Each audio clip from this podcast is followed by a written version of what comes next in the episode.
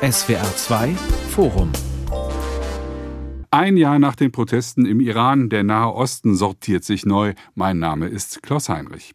Als Mitte September vergangenen Jahres die junge iranische Kurdin Masa Amini wegen eines angeblich nicht korrekt sitzenden Kopftuchs festgenommen und auf dem Revier so schwer misshandelt wurde, dass sie daran starb, löste das im ganzen Land eine Protestwelle aus. Mal wieder rebellierten vor allem die Jungen, hauptsächlich Frauen, gegen das Mullah-Regime. Mal wieder wurde der Aufstand brutal niedergeschlagen. Im Iran, so scheint es, ist wieder alles beim Alten. In der Region Nahe Osten hat sich allerdings in den letzten Monaten einiges getan.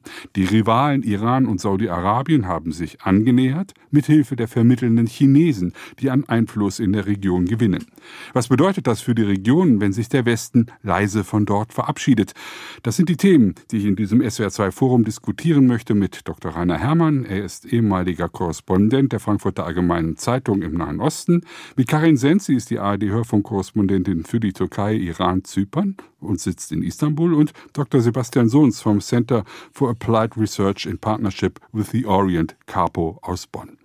Vor einem halben Jahr berichtete Amnesty International von Folter an Jugendlichen und Kindern mit Schlägen, Auspeitschungen und Elektroschocks. Es gab zahlreiche Verurteilungen und Hinrichtungen nach den Protesten vor einem Jahr, bei denen alleine 500 Menschen gestorben sind. Wie ist die Lage heute, Frau Sens? Also ich war das letzte Mal im Juni im Iran und davor ein Jahr nicht mehr.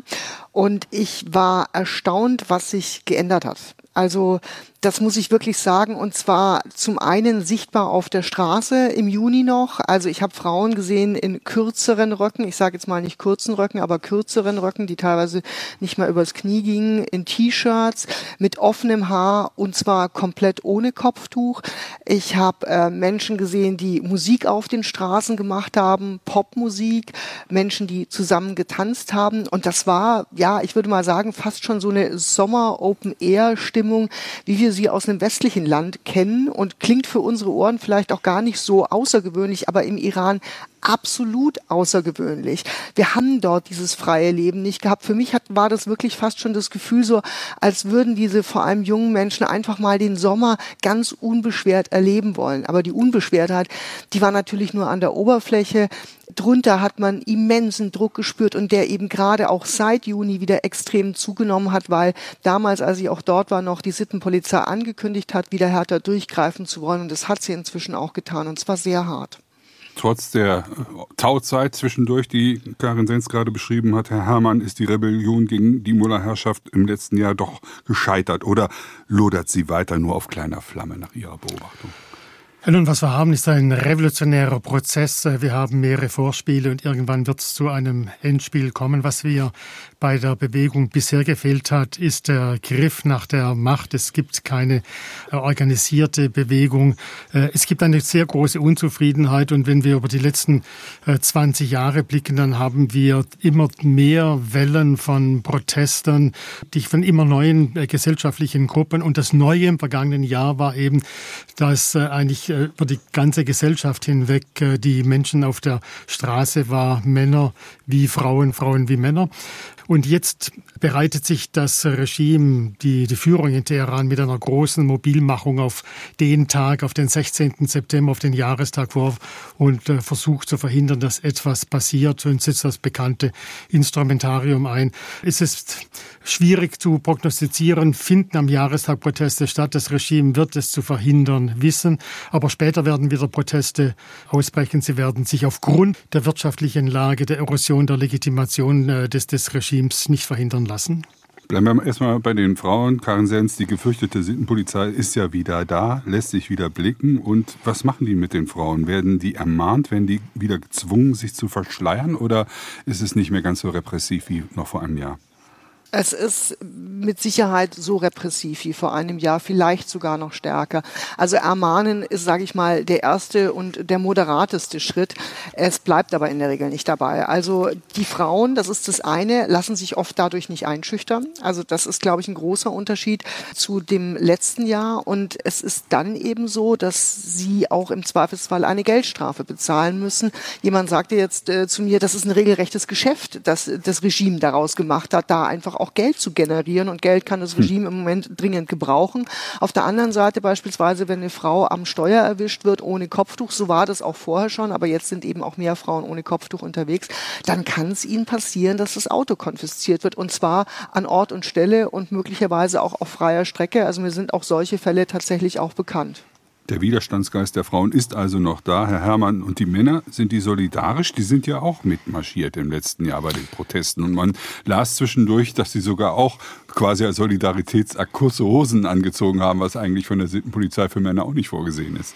Und das ist nun Bestandteil geworden eines neuen Gesetzes, das heißt Gesetz zum Schutze der Familie durch Förderung der Sittsamkeit und des Kopftuches. Und da gibt es auch einen äh, Paragraphen, einen Absatz, in dem es heißt, dass äh, Männer bestraft werden, wenn sie kurze Hose äh, tragen. So viele Frauen laufen ohne Kopftuch durch die Straßen, Männer mit kurzen Hosen, dass gar nicht alle inhaftiert, verhaftet werden können.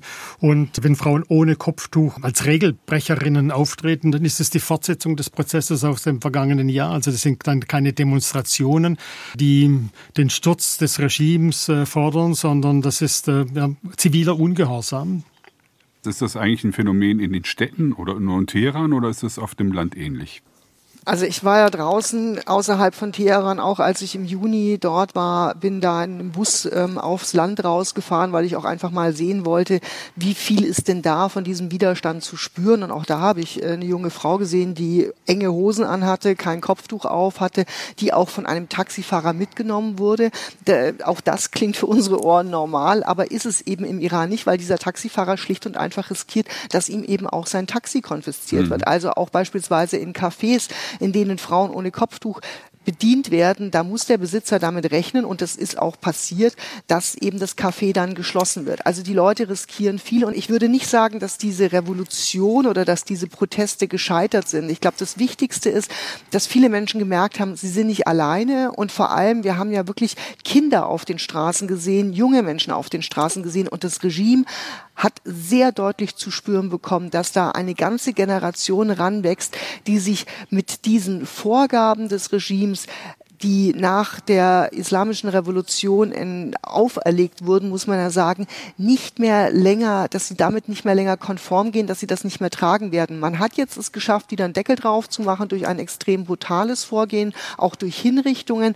Aber es ist eben nur der Deckel drauf und drunter kocht es massiv und das Regime weiß ganz genau, dass es jederzeit wieder explodieren kann. Möglicherweise am Jahrestag, also am kommenden Samstag, möglicherweise aber eben auch, wenn der große Führer der oberste Führer äh, Ayatollah Ali Khamenei stirbt und er ist mhm. über 80 und äh, für viele ist das eigentlich auch der große Tag, an dem man nicht weiß, wie es weitergehen wird. Der Schleier als Symbol für die Rolle der Frauen, für die unterdrückende Rolle der Frauen im Iran, wenn der Schleier endgültig fällt, gibt dann auch die Islamische Republik, Herr Herrmann? Ja, nun, bislang ist das Regime ja damit zufrieden, dass die Diskussion, dass der Konflikt äh, mit den Demonstranten sich um das Kopftuch trägt und nicht so sehr um die Frage äh, der Zukunft der Islamischen Republik. Aber dieses Regime, diese Islamische Republik hat keine Zukunft, wenn Sie sehen, also wie die Legitimation gebröckelt ist. Also selbst nach offiziellen Angaben aus der Umgebung von Revolutionsführer Khamenei besuchen noch zwei Promille der Iraner das Freitagsgebet. Mhm. Auch nach einer Aussage aus der Umgebung des, des Revolutionsführers Khamenei sind 50.000 von 70.000 Moscheen geschlossen, weil die Menschen nicht in die Moscheen gehen. Also wir haben einen Iran ohne Islam. Also das ist der Buchtitel eines äh, jüngst erschienenen Buches der Kölner Islamwissenschaftlerin Katayin Amirpour. Wir haben in der Tat einen Iran ohne Islam, ohne Ideologie. Es geht noch, nur noch um Pfründe und das merken die Leute, dass nur eine kleine Schicht von diesen Pfründen äh, profitiert und deswegen stellt sich auch die Frage nach der Loyalität der Sicherheitskräfte. Ich meine, wir erinnern uns 1979 war der Kipppunkt, als äh, die Armee sich äh, neutral erklärt hat und nicht mehr zugunsten des Schahs äh, interveniert hat. Mhm. Und wenn der Sicherheitsapparat einmal die Seite wechseln sollte, also wenn zum Beispiel die Revolutionswächter sagen sollen, wir brauchen die Mullahs nicht mehr, wir brauchen nicht mehr diesen islamisch-religiösen Überbau, dann ist das Islamische Republik am Ende. Und, aber dann haben wir eine Militärdiktatur. Jetzt wollen wir den Blick ein bisschen weiter und auch Sebastian Sohns ins Spiel holen, weil er ist Experte für den Nahen Osten, für die Länder und die Beziehungen untereinander, Herr Sohns. Noch steht das iranische Regime. Welche Rolle spielt das Land aktuell im Nahen Osten? Es spielt eine ganz entscheidende Rolle und insbesondere aus Sicht der benachbarten Golfmonarchien, gerade Saudi-Arabiens, hat Iran in den letzten Jahren auch eine sehr unrühmliche Rolle gespielt. Man fühlt sich im Golf auf der arabischen Halbinsel zunehmend bedroht durch die iranische Expansion. Äh, Iran hat in den letzten Jahren seinen Einfluss massiv ausgeweitet in Nachbarländern Saudi-Arabiens, im Jemen, im Libanon, in Syrien, äh, im Irak. Und das hat man als Bedrohung wahrgenommen. Gleichzeitig hat man ebenfalls wahrgenommen, dass Iran durch das iranische Atomabkommen stärker auch ermutigt wurde, diese Politik weiterzuführen. Ähm, und damit äh, hat sich ein Land wie Saudi-Arabien, aber auch die Emirate und andere doch stärker auch in seinen eigenen Sicherheitsinteressen bedroht gefühlt. Und mhm. beides hat dazu geführt, dass man auf der einen Seite Iran als ärgsten Rivalen jetzt auch weiterhin sieht. Auf der anderen Seite hat es auch zu einer Entfremdung mit den Amerikanern beispielsweise geführt. Nun gab es ja Berichte, dass sich Iran und Saudi-Arabien unter Vermittlung von China wieder etwas angenähert haben. Was bedeutet das? Das ist schon ein sehr, sehr wichtiger Schritt. Äh, das bedeutet nicht, dass jetzt beide Länder ihre, ihr gegenseitiges Misstrauen aufgeben und äh, jetzt in eine Art Liebesheirat eintreten. Es geht aber darum, dass man sich taktisch annähert, weil man begriffen hat, beide Länder existieren weiter. Saudi-Arabien muss mit Iran klarkommen, Iran muss mit Saudi-Arabien einen Modus operandi finden und das versuchen beide. Und das ist vor dem Hintergrund eines größeren Trends in der Region zu sehen, dass man versucht, sein Schicksal in die eigenen Hände zu nehmen, strategische Autonomie herzustellen, äh, weil man eben auf der einen Seite die Amerikaner nicht mehr als verlässlichen Partner ansieht, mhm. auf der anderen Seite China einen größeren Einfluss nimmt, insbesondere wirtschaftlich in den letzten Jahren. Für Saudi-Arabien hat China eine exorbitante wirtschaftliche Bedeutung, ist seit 2014 wichtigster Handelspartner. Ähm, alle Golfstaaten sind zu großen Teilen auch Teil der neuen Seidenstraßenprojekts äh, der Chinesen.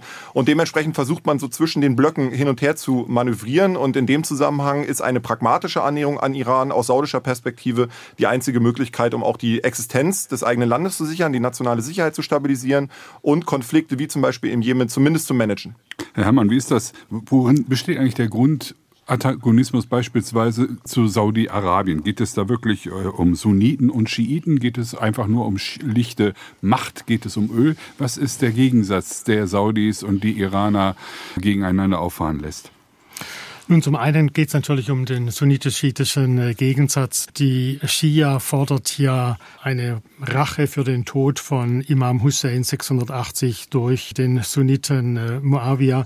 Äh, wenn man in schiitische Moscheen geht, äh, gerade donnerstags abends, äh, wenn an den Tod von, äh, von Hussein erinnert wird, dann ist dieses, oder nach Kerbela, wo diese Schlacht stattgefunden hat, dann merkt man, wie präsent den Schiiten dieses Ereignisses, das so weit zurückliegt. Das ist das eine. Aber das andere ist, je mehr die Legitimation der Islamischen Republik bröckelt, desto äh, mehr setzt äh, die äh, Führung in Teheran auf iranischen Nationalismus.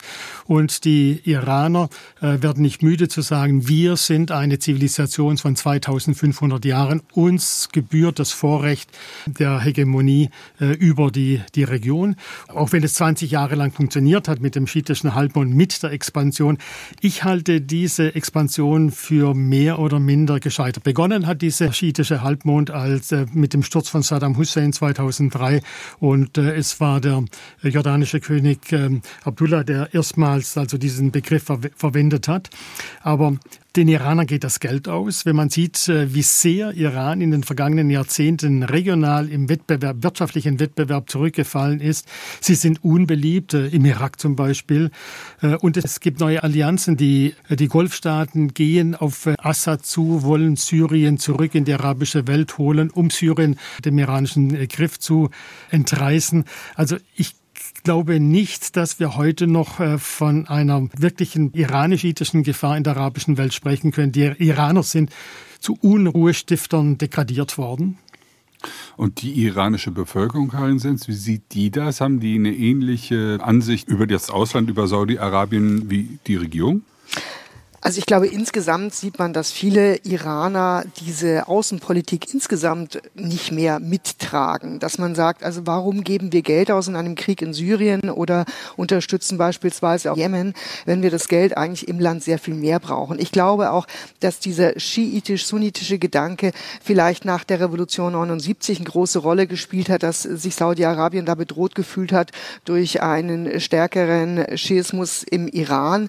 Rainer hat es ja gerade angesprochen, angesprochen, dass das auch gar nicht mehr so präsent sein kann angesichts der Tatsache, dass viele Iraner auch einfach gar nicht mehr in Moscheen gehen, also sprich diese islamische Idee überhaupt nicht mehr mittragen. Aber umso mehr, glaube ich, ist immer noch die Rivalität um eine Vormachtstellung eben in dieser Region schon noch durchaus im Vordergrund, wenn auch vielleicht im Moment, sage ich mal, ein Stück weit gedämpft. Ähm, wir haben es gerade gehört, im Jemen versucht man sich da ein Stück weit anzunähern. Und ähnlich sieht's ja auch in Saudi-Arabien aus. Also Saudi-Arabien ähm, hat ja jetzt auch wieder Beziehungen zur syrischen Führung aufgenommen. Also auch da äh, standen sich ja eigentlich der Iran und Saudi-Arabien in einer Art Stellvertreterkrieg ein Stück weit gegenüber im Jemen und in Syrien beispielsweise. Und da ist im Moment, glaube ich mal, auch ein Stück weit, ja, sage ich mal, der große Druck raus, wie sich das weiterentwickeln wird. Das muss man, glaube ich, ähm, aber immer noch mal abwarten, denn es gibt noch genügend Sprengstoff auf anderen Baustellen. Vielleicht dazu noch eine Ergänzung. Ähm, wenn wir uns momentan anschauen, wie sich die arabische Golfregion auch positioniert und gerade Saudi-Arabien doch auch einen Wandel durchläuft, der gar nicht mehr so wahnsinnig viel mit Religion und mit dieser konservativen Vorstellung des Wahhabismus zu tun hat, sondern stärker, ähnlich wie im Iran interessanterweise, auch in einen nationalistischen Kurs übergeht unter dem Kronprinz Mohammed bin Salman, dann ist das die erste Prämisse, die derzeit für Saudi-Arabien eine Rolle spielt und die eben auch für diese regionale Deeskalation wichtig ist, wirtschaftlicher Fortschritt. Wirtschaftliche Entwicklung, Arbeitsplätze schaffen. Wir dürfen dürfen nicht vergessen, dass Saudi-Arabien zwar ein sehr ölreiches Land ist, aber nicht unbedingt äh, die Bevölkerung reich ist, sondern wir haben ein, immer noch einen signifikanten Anteil an Jugendarbeitslosigkeit, so etwa 20 Prozent. Wir haben 60 Prozent der Menschen sind unter 30.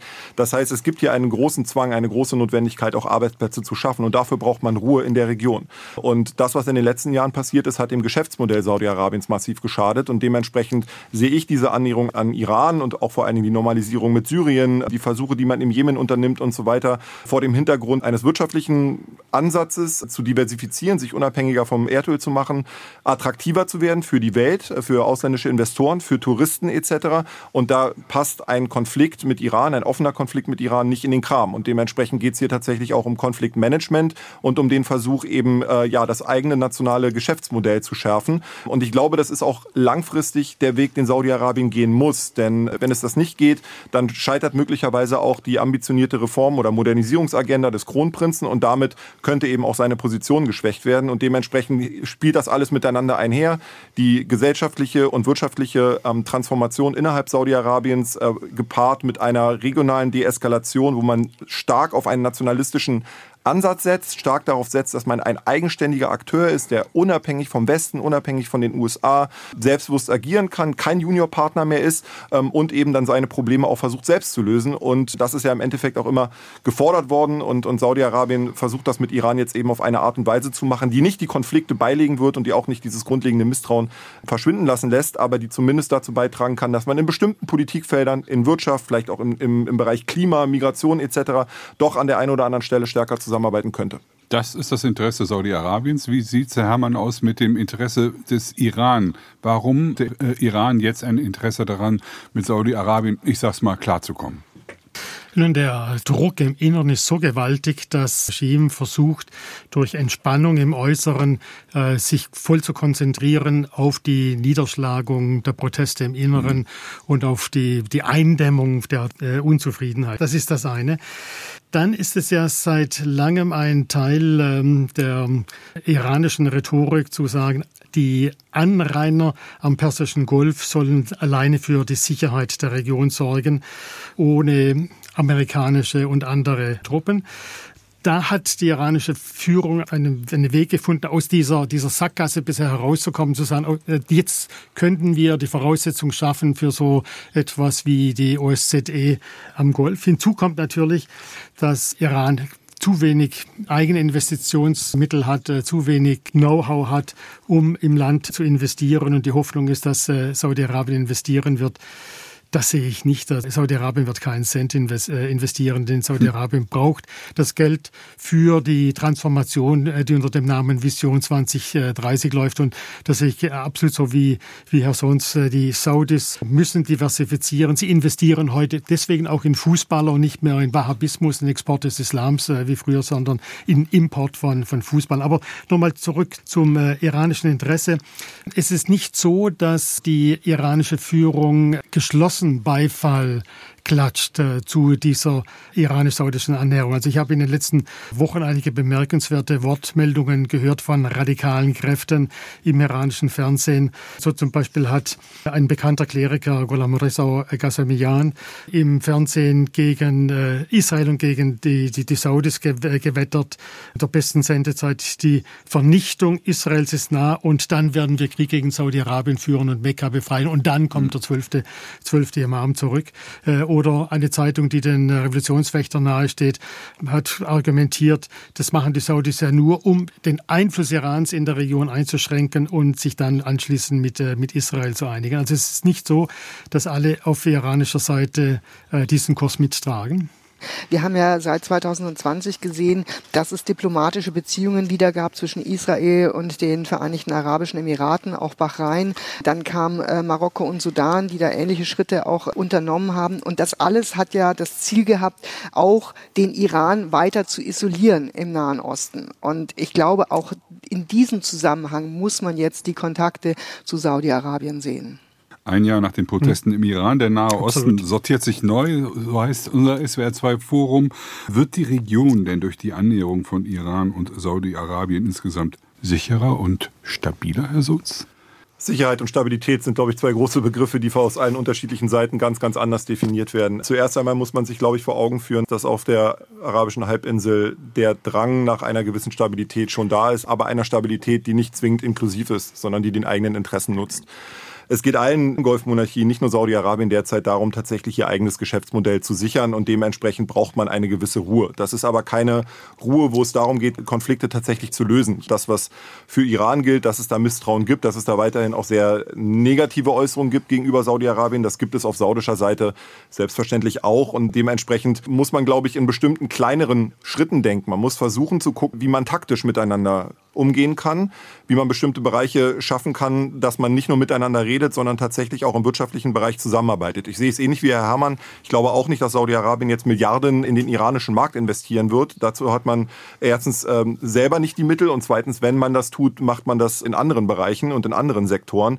Aber ähm, was interregionale Zusammenarbeit angeht, zum Beispiel im Umwelt- und Klimaschutz, da könnte ich mir schon vorstellen, dass man stärker sich zumindest koordiniert und mit, miteinander austauscht. Und dass man miteinander redet und dass man jetzt Botschaften wieder eröffnet hat, dass man die Botschafter ausgetauscht hat, halte ich für einen wesentlichen Schritt und der ist eben auch für die Saudis derzeit alternativlos. Aber das Ganze hat Grenzen. Dementsprechend ja, es ist kurz gesagt schon ein Schritt Richtung mehr Ruhe in der Region, Richtung mehr Stabilität, aber nicht zwingend Richtung mehr Inklusion. Die Hoffnung Saudi-Arabiens ist, äh, dass Iran äh, seine Unterstützung, die manchmal wahrscheinlich überschätzt worden ist, für die mhm. Houthis ähm, reduziert oder gar einstellt, sodass die Südgrenze sicherer wird, dass dann der Krieg im Jemen beendet werden kann, was Ressourcen frei macht, aber was auch das Image Saudi-Arabiens verbessert. Man äh, erinnern wir uns daran, äh, das Image des Kronprinzen leidet nicht nur unter der äh, Tötung von Jamal Khashoggi im saudischen äh, Generalkonsulat in Istanbul, sondern leidet insbesondere auch unter dem Krieg im Jemen, den er 2015 losgetreten hat.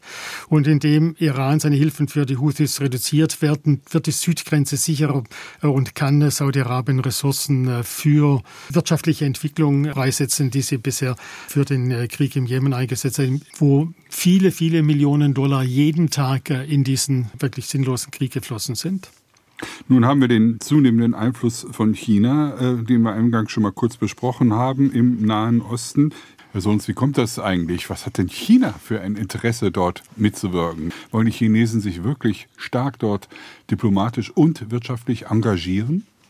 Zuerst einmal ist es hauptsächlich ein wirtschaftliches Engagement und dieses Engagement dauert ja schon seit einigen Jahren an und ist aus chinesischer Sichtweise ähm, strategisch. Diese Annäherung zwischen Saudi-Arabien und Iran ist, glaube ich, für die Chinesen eine willkommene Chance gewesen, ein Signal zu senden in die Region selbst, aber auch an die USA, dass man eben nicht nur rein wirtschaftlich aktiv ist, sondern tatsächlich auch politisch Einfluss nehmen möchte und auch gehört wird. Und insbesondere diese Vermittlerrolle wird vielleicht an der einen oder anderen Stelle auch überhöht, äh, dass China da tatsächlich wirklich massiv drauf hingearbeitet hat. Wahrscheinlich war es am Ende des Zünglein an der Waage, weil gerade Saudi-Arabien sich von den Chinesen auch einen gewissen ja, Druck erhofft, wenn Iran aus diesem Agreement ausschert. China und Iran haben enge wirtschaftliche Beziehungen, auch äh, was die Energielieferungen aus Iran an China angeht. Ähnliches gilt für Saudi-Arabien. Und man hofft einfach, dass, äh, dass China dann auch tatsächlich seinen Einfluss auf Iran geltend macht, äh, wenn das nicht nach den saudischen Vorstellungen läuft. Ob diese Hoffnung tatsächlich realistisch ist oder ob sie übertrieben ist, das muss man sehen. Nichtsdestotrotz ist man in Saudi-Arabien schon auch der Ansicht, dass jetzt China nicht die Amerikaner ersetzen will und auch nicht kann. Und dementsprechend ist dieser Deal unter Einflussnahme auch Chinas ein Signal der Saudis an Washington, auch zu zeigen, wir können mit anderen, wir können vor allen Dingen mit eurem ärgsten globalen Rivalen auch sehr pragmatisch umgehen. Da gibt es keine Kritik an der Menschenrechtssituation, da macht man Business as usual und das ist für die Saudis derzeit das Wichtigste Wichtigste. Gleichzeitig möchte man aber auch von den Amerikanern ein gewisses Entgegenkommen haben, dass man sagt, wenn ihr uns nicht entgegenkommt, liebe Amerikaner, dann gehen wir zu den Chinesen. Und ich glaube, das zeigt momentan, dass man in Saudi-Arabien nicht auf ein Entweder-Oder setzt, sondern auf ein sowohl als auch. Und es wird auch immer wieder betont in Saudi-Arabien, die engen Beziehungen zu China sind keine Abkehr von USA per se, sondern sind sozusagen Teil dieses Auslandungsprozesses und Teil dieses Manövrierens zwischen den Polen. Aus iranischer Sicht, glaube ich, vor allem hatte auch China einen großen Vorteil. Es beteiligt ähm, sich nicht an den Sanktionen.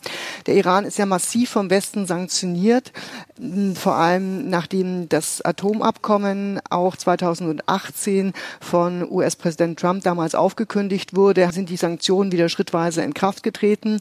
Und das hat vor allem den Finanzsektor größtenteils lahmgelegt, aber auch Ölexporte waren nicht mehr möglich. Und da hat sich der Iran ganz klar auch Richtung China orientiert. Und da sind die die Geschäfte einfach doch deutlich aufgeblüht. Das kann man sagen, obwohl viele Iraner im Land das gar nicht so toll finden, denn die wollen eigentlich lieber die Westprodukte haben und sind an den chinesischen Produkten nicht so interessiert. Aber das interessiert die Führung in Teheran relativ wenig. Spannend finde ich in dem Zusammenhang eben auch, ähm, Russland versucht ja auch ein Stück weit, sage ich mal, in dieses Machtvakuum reinzugrätschen. Mhm. Auf der anderen Seite ist aber Russland und der Iran auch ein Stück weit Konkurrenz beim Billigölmarkt, äh, wenn es darum geht, das an China zu verkaufen. Denn beide sind vom Westen sanktioniert, können also sozusagen nicht die vollen Preise für ihr Öl erlangen. Aber trotzdem arbeitet man auch zusammen. Wenn wir beispielsweise auf die Ukraine gucken, dann liefert ja der Iran Russland unter anderem eben auch Drohnen. Haben Amerikaner und Europäer sonst eigentlich gar keine richtigen Interessen mehr im Nahen Osten? Warum zieht sich der Westen zurück? Zumindest macht es den Eindruck. Ja, ich glaube, dieses Narrativ vom Rückzug des Westens oder der USA ist, ist einfach auch wieder eine Wahrnehmungssache. Wenn ich mit meinen Kolleginnen und Kollegen am Golf spreche, dann wird das auch immer gerne benutzt, um tatsächlich den eigenen Standpunkt klarzumachen und auch zu argumentieren, warum man jetzt nationalistischer agiert, selbstständiger agiert, weil der Westen einen im Stich gelassen habe. Inwieweit das dann im Detail auch stimmt, muss man sich dann immer mal im Einzelbeispiel anschauen. Aber grundsätzlich hat natürlich der Westen weiterhin Interessen in der Region. Die Frage ist, was kann er anbieten? Und ich glaube, das ist derzeit das große Problem, dass der Westen als Modell, die Amerikaner, Europa, Deutschland schlichtweg an Glaubwürdigkeit verloren haben, weil sie in der Region zunehmend als doppelmoralisch, als eurozentristisch, teilweise als islamophob wahrgenommen werden, die quasi neokoloniale Politik machen und mit der Menschenrechtskeule immer dann draufhauen, wenn es ihnen gerade passt. Das ist zumindest die Wahrnehmung in der Region und dementsprechend nutzt man jetzt auch diesen Aufschwung von China und dieser quasi eigenständige Regionalpolitik eben auch, um gegen den Westen in gewisser Art und Weise Position zu beziehen und zu zeigen, unsere autoritären Modelle sind nachhaltiger. Sie zielen darauf ab, der Bevölkerung etwas zu bieten, was der Westen nicht mehr kann und sind deswegen weniger moralisch ausgehöhlt und glaubwürdiger. Und ich glaube, dieses Narrativ ist tatsächlich etwas, was ganz stark ist und was in den letzten Jahren, gerade auch nach dem Beginn des Angriffskriegs gegen die Ukraine, nochmal an Fahrt aufgenommen hat. Und ich glaube, dass sich der Westen wir in Europa, wir in Deutschland darüber Gedanken machen müssen, wie wir diesem Narrativ entgegentreten können, damit wir wieder glaubwürdiger werden. Und das kann man nur, indem man sagt, was man machen möchte, was man nicht machen möchte und auch eine gewisse konstruktive Kritik walten lässt, ohne aber zu diffamieren. Und ich glaube, das ist mhm. tatsächlich in den letzten Jahren, Stichwort Diskussion um die Weltmeisterschaft in Katar, immer ein bisschen schwieriger geworden. Und das merkt man am Golf und das äh, sieht man zunehmend kritisch. Narrativ ist das eine und nationale mhm. Interessen sind das andere. Blicken wir auf Saudi-Arabien. Äh, diversifiziert seine Außenpolitik, stellt sie breiter auf. Auf der einen Seite Pivot to Asia, Hinwendung nach Asien. Die Politik folgt da nur den Handelsströmen. Das habe ich in den vergangenen 20, 30 Jahren bei meinen Reisen nach Saudi-Arabien festgestellt. Also, dass äh, immer mehr Unternehmen, also äh, die, die großen äh, Öl- und petrochemischen Unternehmen sowieso auch in China investieren. Auf der anderen Seite braucht Saudi-Arabien Saudi-Arabien brauchen die Golfstaaten weiterhin die Amerikaner als Sicherheitsanker. Und wir hatten ja den Eindruck zu Beginn äh, der Präsidentschaft von äh, Joe Biden, dass äh, diese Administration den Rückzug Amerikas aus der Golfregion fortsetzen will. Ich glaube, das ist gestoppt. Und zwar als Reaktion auf den zunehmenden Einfluss Chinas im Nahen Osten. Also ich glaube, die Vermittlung Chinas zwischen Saudi-Arabien und Iran, das war ein Weckruf. Das war ein mhm. Weckruf hier findet ein Systemwettbewerb statt und Amerika kann da nicht weiter tatenlos zusehen. Und was wir seit dem vergangenen Wochenende verstärkt sehen, äh, G20-Gipfel in Indien, ist, dass die Amerikaner versuchen, eine unter amerikanischer Führung stehende Region von Indien über den Persischen Golf, über das Mittelmeer nach Europa zu schaffen. Und, äh, und da sehe ich also unglaublich viel Bewegung. Da, darin spielen auch die Verhandlungen zwischen Saudi-Arabien und äh, Israel über eine Normalisierung. Was sind die Gegenleistungen, die Amerika geben kann? Was sind die, was erwartet Saudi-Arabien von, von der israelischen Regierung? Da ist zurzeit sehr viel im Fluss und ich kann daraus nicht ablesen, dass sich der Rückzug des Westens aus der Golfregion fortsetzt. Europa ja. Europa hat keinen Hebel. Das sehen wir nur Frankreich. Also Frankreich hat mehrere Geiseln in Iran und hat keinerlei Möglichkeit, sie frei zu bekommen. Europa sucht keine Konfrontation. Europa würde gerne handeln. Europa ist einfach schlicht äh, unfähig zu handeln. Aber Amerika zieht sich nicht aus der Region zurück, sondern kehrt zurück. Aber ist hier eben angesprochen worden, also der Moralismus der Europäer, dann die Menschenrechtsgräuel. Nun ist der Nahe Osten kein Hort der Demokratie, kann man nicht sagen. Manche reden auch von einer Achse der Autoritären. Und da sind natürlich Bündnispartner wie China und Russland, die nicht so genau hingucken, vielleicht sogar günstiger für solche Länder. Wird es nicht schwieriger werden, Herr Sohns, für die Amerikaner, sich dort zu engagieren, so wie es der Herr Herrmann gerade beobachtet hat oder auch davon ausgeht, äh, dass das wieder mehr der Fall sein wird, um die Region eben nicht China zu überlassen? Ich würde Herr Herrmann da zustimmen, äh, dass tatsächlich die Amerikaner aufgewacht sind und es da mehrere Gründe für gibt. Äh, viele davon wurden jetzt auch schon genannt. In erster Linie geht es darum, tatsächlich ein Gegengewicht zu China auch in der Region anbieten zu. Dafür muss man Angebote an die Golfmonarchien machen. Und diese Angebote müssen wirtschaftlicher Natur sein, sie müssen sicherheitspolitischer Natur sein und sie müssen mit Taten erfüllt werden. Äh, dementsprechend sehe ich die Verhandlungen jetzt in Indien ja auch in eine solche Richtung gehend. Und am Golf hat man auch Interesse auf diese Angebote einzugehen. Nochmal, es geht nicht darum, dass sich ein Land wie Saudi-Arabien ähm, von den Emiraten oder Katar mal ganz zu schweigen von den Amerikanern abwenden möchte. Dafür war das Verhältnis immer sehr pragmatisch, es war ähm, strategisch, es war aber nie ja tatsächlich auf gemeinsamen Werten beruhend. Und da ging es eher darum, wirklich Sicherheit herzustellen und äh, wirtschaftlich miteinander zu kooperieren. Und dieses Interesse besteht fort. Gerade in einer Region, die wirklich sich in einer fundamentalen historischen Umwälzung befindet und wo es darum geht, auch Systeme zu sichern auf Dauer, kann man sich gar nicht erlauben, mit dem einen Akteur zu arbeiten und mit dem anderen nicht. Und dementsprechend haben die Amerikaner eine Möglichkeit, je konkreter sie Angebote machen, dass sie tatsächlich auch mit den Saudis weiter im Geschäft bleiben werden. Mhm. Ähm, ob das über Israel passiert, ob das über Handelsbeziehungen passiert, das wird man, muss man abwarten. Die Frage ist auch, was passiert, wenn vielleicht Donald Trump wieder neuer Präsident wird. Darauf setzt man ja in Saudi-Arabien dann auch wieder gewisse Hoffnungen.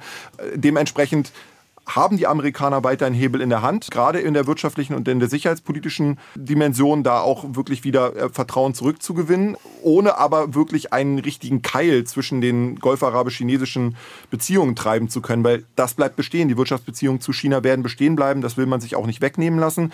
Bei Europa sehe ich es, wie gesagt, auch sehr ähnlich wie Rainer Herrmann. Europa hat tatsächlich momentan ein massives Legitimitätsproblem auch in der Region und dementsprechend äh, muss man da auch diesen Begriff Westen einfach auch noch mal ein bisschen aufsplitten, den es ja in der Form vielleicht auch gar nicht mehr gibt. Und dementsprechend ist für die USA nicht das ausschlaggebend, was für die Europa derzeit ausschlaggebend ist, die, die wirklich, wie gesagt, an, massiv an Vertrauen verloren haben. Die Sicherheit Israels ist für die USA von extremer Wichtigkeit, deshalb auch sicherlich weiterhin das Engagement in der ganzen Region. Wie sieht eigentlich die Situation, Karin Sens, im Iran aus? Für den Iran ist Israel ja nun ein Feind, den es zu vernichten gilt. Machen die Iraner im Moment noch Anstalten in Richtung anti-israelischer Politik, die in den nächsten Jahren noch gefährlich werden können? Stichwort Atomverhandlungen. Äh, auf jeden Fall. Also ich glaube, dieses Feindbild braucht das Regime auch überhaupt für seine Legitimation. Also es ist eine der wichtigsten Säulen der Islamischen Republik Iran, den Erzfeind Israel hochzuhalten. Und ja, die Atomverhandlungen, kann man sagen, liegen im Endeffekt schon wieder auf Eis. Übrigens auch ein Problem, was den USA durchaus angehaftet wird. Als Biden ja ins Amt kam, waren, na, ich würde jetzt sagen, die Hoffnungen nicht riesengroß, dass er die Atomverhandlungen wieder in Schwung bringt, zumindest nicht im Land, im Iran. Da waren schon viele auch kritisch und haben gesagt, wir gucken uns das mal an, was da passiert. Aber ich sag mal, dass es so lange gedauert hat, dass eigentlich kaum was voranging. Und dann kamen die Proteste mhm. und dann war es eigentlich für den Westen fast unmöglich, Atomverhandlungen anzuschieben, sich eben mit dieser Führung an einen Tisch zu setzen, dass die Frauen und junge Menschen niederknüppelt auf den Straßen. Aber es ist natürlich ein wichtiger Punkt auf jeden Fall, denn wenn der Iran eine Atombombe hat, dann werden sich natürlich die Kräfteverhältnisse in, im Nahen Osten nochmal komplett verschieben.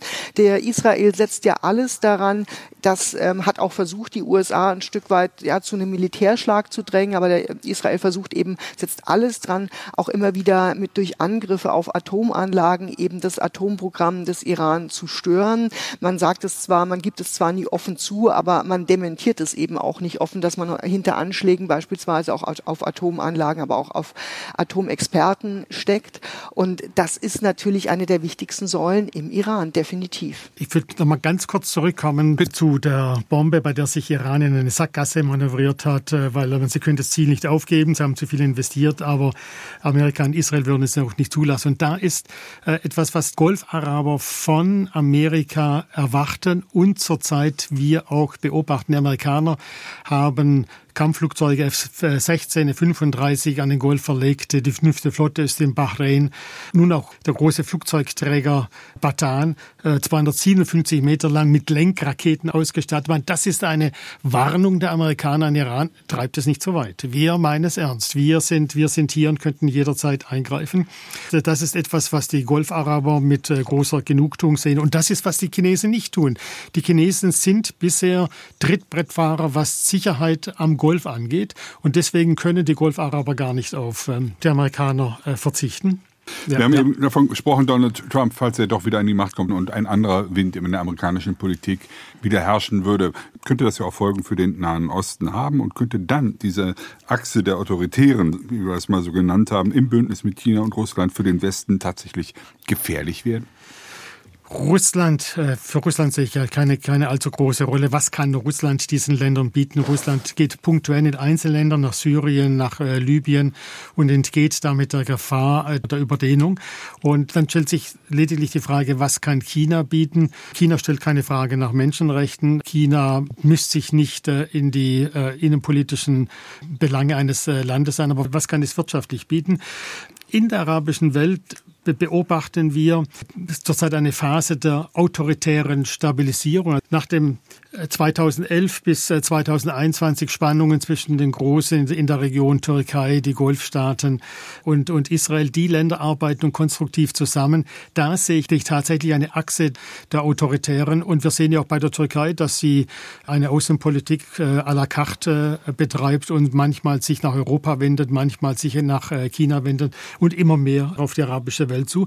Da ist tatsächlich ein globaler antiliberaler Block entstanden und wir müssen entscheiden, was können wir den Ländern bieten, damit wir interessant bleiben und sollten wir nicht etwas runter von unserem hohen moralischen Ross und auch auf unsere nationalen Interessen blicken? Schauen wir zum Schluss in der Schlussrunde auf die Perspektive für den Nahen Osten. Militärisch relativ stabil, konnten wir feststellen.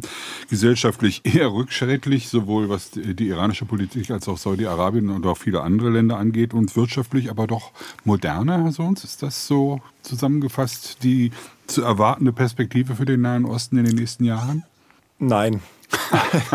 ähm, ich denke, dass wir, dass wir gerade gesellschaftlich eine Situation erleben, die schon sehr neu ist in der Region. Also Gesellschaften in der Region verändern sich kolossal und brechen mit alten Denkmustern und versuchen wirklich auch einen Platz zu finden in einer Welt, an der sie teilhaben möchten. Das gilt insbesondere für junge Gesellschaften in der Golfregion. Es gilt für viele Frauen in der Region, die, die sich wirtschaftlich engagieren und die tatsächlich dadurch auch bestimmte Forderungen stellen. Also Forderungen an ihre eigenen Systeme, zumindest wirtschaftliche Stabilität und Zukunft, aber eben auch Forderungen an uns, an den Westen, dass wir sie ernst nehmen. Und ich glaube, das ist tatsächlich der Schritt, den wir gehen sollten, hinzuschauen in eine Region, die sehr dynamisch ist, die uns nicht gefallen muss. Nicht alles, was da passiert, ist tatsächlich mit unseren Werten vereinbar und das äh, wird auch immer so bleiben, aber zumindest darüber auch in einen Austausch zu treten und versuchen, diesen Dialog auf Augenhöhe zu führen. Ich glaube, das ist wichtig. Ähm, gleichzeitig äh, ist wirtschaftlich sehr viel in Bewegung. Trotzdem beruhen diese Systeme nach wie vor auf fossilen Ressourcen und Mithilfe des Öls möchte man sich vom Erdöl unabhängig machen. Das ist ein bisschen die Quadratur des Kreises. Ob das erfolgreich ist, äh, das, das muss man tatsächlich sehen, weil bisher gibt es ja kaum Privatisierung am Golf. Es gibt ähm, einfach sehr, sehr mächtige wirklich finanzstarke Staatsfonds, zum Beispiel den Public Investment Fund in Saudi-Arabien, die über Milliarden Einlagen verfügen und damit die Investitionspolitik vorantreiben. Das kann äh, mit Sicherheit auch einen gewissen Auslöser geben für mehr Privatisierung. Derzeit ist es aber tatsächlich eine von oben gesteuerte Liberalisierung der Wirtschaft. Und äh, Herr Herrmann hatte vorhin schon die Investitionen in den Fußball angesprochen in Saudi-Arabien. Das ist, glaube ich, ein Paradebeispiel dafür. Und ich denke, wir haben sehr, sehr viele kreative, innovative Menschen in der Region. Ähm, die Gesellschaft befindet sich, wie gesagt, im im Aufbruch und die muss teilhaben, zumindest auch an dieser wirtschaftlichen Entwicklung. Und das braucht mehr Privatisierung und das braucht einfach auch dann dementsprechend mehr Entrepreneurship in dem Sinne. Es gibt gute Ansätze gerade in den kleineren Golfmonarchien, aber dominiert wird es weiterhin vom Staat. Und ich denke, da ist zum Beispiel auch ein Ansatzpunkt, wo eben gerade Europa, gerade auch ein Land wie Deutschland sehr stark auch ähm, unterstützen kann. Und das müsste dann eben dementsprechend auch auf einer höheren, größeren Akzeptanz und auch einen gewissen höheren Grad an Respekt erfolgen. Herr Herrmann, teilen Sie die Analyse und äh, könnte man so weit gehen, wenn der gesellschaftliche Wandel sich im Nahen Osten weiter vollzieht, weil der Druck einfach auch da ist, dass wir irgendwann vielleicht eine Modernisierung, eine gesellschaftliche erleben, die weggeht von diesen autoritären Strukturen? Gegebenenfalls sogar eine zweite Arabellion. Ist das denkbar in den nächsten Jahren? Ich sehe in den Golfstaaten eher eine Entwicklung von innen äh, und weniger mhm. sagen wir, eine Unzufriedenheit wie Nordafrika, wie beispielsweise in Ägypten, also in Ländern, die von Bad Governance äh, beherrscht werden. Die Golfstaaten zeichnen sich zwar durch autoritäre Strukturen aus, aber durch eine extreme Good Governance. Und die Stabilität dieser Region, gerade von Saudi-Arabien, hängt davon ab, ist die Vision 2030, dieses große Transformationsprojekt, erfolgreich oder nicht. Die Hälfte der Bevölkerung ist jünger als 24 Jahre. Das ist eine große Dynamik. Die haben Ideen, die, die sie umsetzen wollen. Äh, wenn diese Vision 2030 nicht gelingt, also wenn nicht genügend Wirtschaft diversifiziert wird, nicht Arbeitsplätze geschaffen werden, dann scheitert Saudi-Arabien und dann haben wir eine große Unordnung in der Region. Auf der arabischen Halbinsel sehe ich also diese Modernisierung von innen, während ich in den anderen Staaten durchaus eine Rückkehr zur Arabellion, zu den Massenprotesten der Jahre 2011, 2018, 19 komme, weil sich da die Faktoren nicht verändert haben der Unzufriedenheit, Bad Governance, Korruption, aber auch dann äh, demografische Entwicklung, die Folgen des Klimawandels und äh, nirgends Entwicklungen, um diese Herausforderungen aufzufangen. Gilt das auch für den Iran so in der Form, Karin Sens? Also ich würde sagen, der läuft eigentlich in eine komplett andere Richtung. Also Saudi-Arabien mhm. versucht sich ja so ein bisschen das weltoffene Mäntelchen anzuziehen. Der Iran betreibt eigentlich gerade das Gegenteil. Also er versucht ja weiter eben den Islam über alles zu stellen und eben auch die Bevölkerung damit klein zu halten. Selbstverständlich kommt aber aus der Bevölkerung genau das Gegenteil. Also wir haben ja wirklich ja also eine sehr junge Bevölkerung. Ja, das hat sie, das hat der Iran tatsächlich gemein mit den Nachbarländern, aber eben eine Altherrenriege, die da oben steht. Und die beiden haben eigentlich mit ihren Werten nichts mehr miteinander gemein. Ich glaube, das ist mit der wichtigste Punkt dabei. Ansonsten Korruption, Vetternwirtschaft, das teilen sie auch und natürlich auch der immense Druck, unter dem die Bevölkerung gehalten wird. Der Iran ist definitiv einer der unsichersten Faktoren in, in dieser Region. Definitiv, denn wir sehen eben, wie viel Druck im Kessel ist. Also sprich, wir sehen diese junge Bevölkerung, die momentan zwar Ruhe gibt, aber äh, es braucht, glaube ich, nur einen Funken, damit die Menschen wieder auf der Straße sind. Mag es jetzt der Jahrestag am Samstag sein zum Tod von Gina Mahsa Amini, mag es der Tod von Ayatollah Ali Khamenei sein, der irgendwann kommen wird und der der möglicherweise eben dieses Land auch nochmal auf den Kopf stellen könnte. Ich bin mir sicher, dass zumindest die junge Bevölkerung da auch nochmal versucht zu sagen, und jetzt sind wir dran, inwieweit die Revolutionsgarden das dann zulassen werden, die ja schon die Proteste in den vergangenen Monaten niedergeknüppelt haben. Das ist, steht sicher auf einem anderen Papier. Die Revolutionsgarden sind extrem mächtig im Iran und könnten eben, ich nenne es mal so den D-Day, an so einem D-Day nochmal mehr gewinnen oder zumindest versuchen, diese Chance für sich auch auf jeden Fall zu nutzen. Aber wir werden auf jeden Fall, sage ich mal, keine stabilen Zeiten im Iran erleben. Das kann ich mir im Moment nicht vorstellen. Und sowas strahlt natürlich immer auf die ganze Region auch aus. Das war das SWR2 Forum. Ein Jahr nach den Protesten im Iran, der Nahe Osten sortiert sich neu. Es diskutiert mit mir Dr. Rainer Herrmann, ehemaliger FAZ-Korrespondent im Nahen Osten, Karin Senz. Sie leitet das ARD-Hörfunkstudio in Istanbul und Dr. Sebastian Sohns vom Center for Applied Research in Partnership with the Orient Capo aus Bonn. Mein Name ist Klaus Heinrich.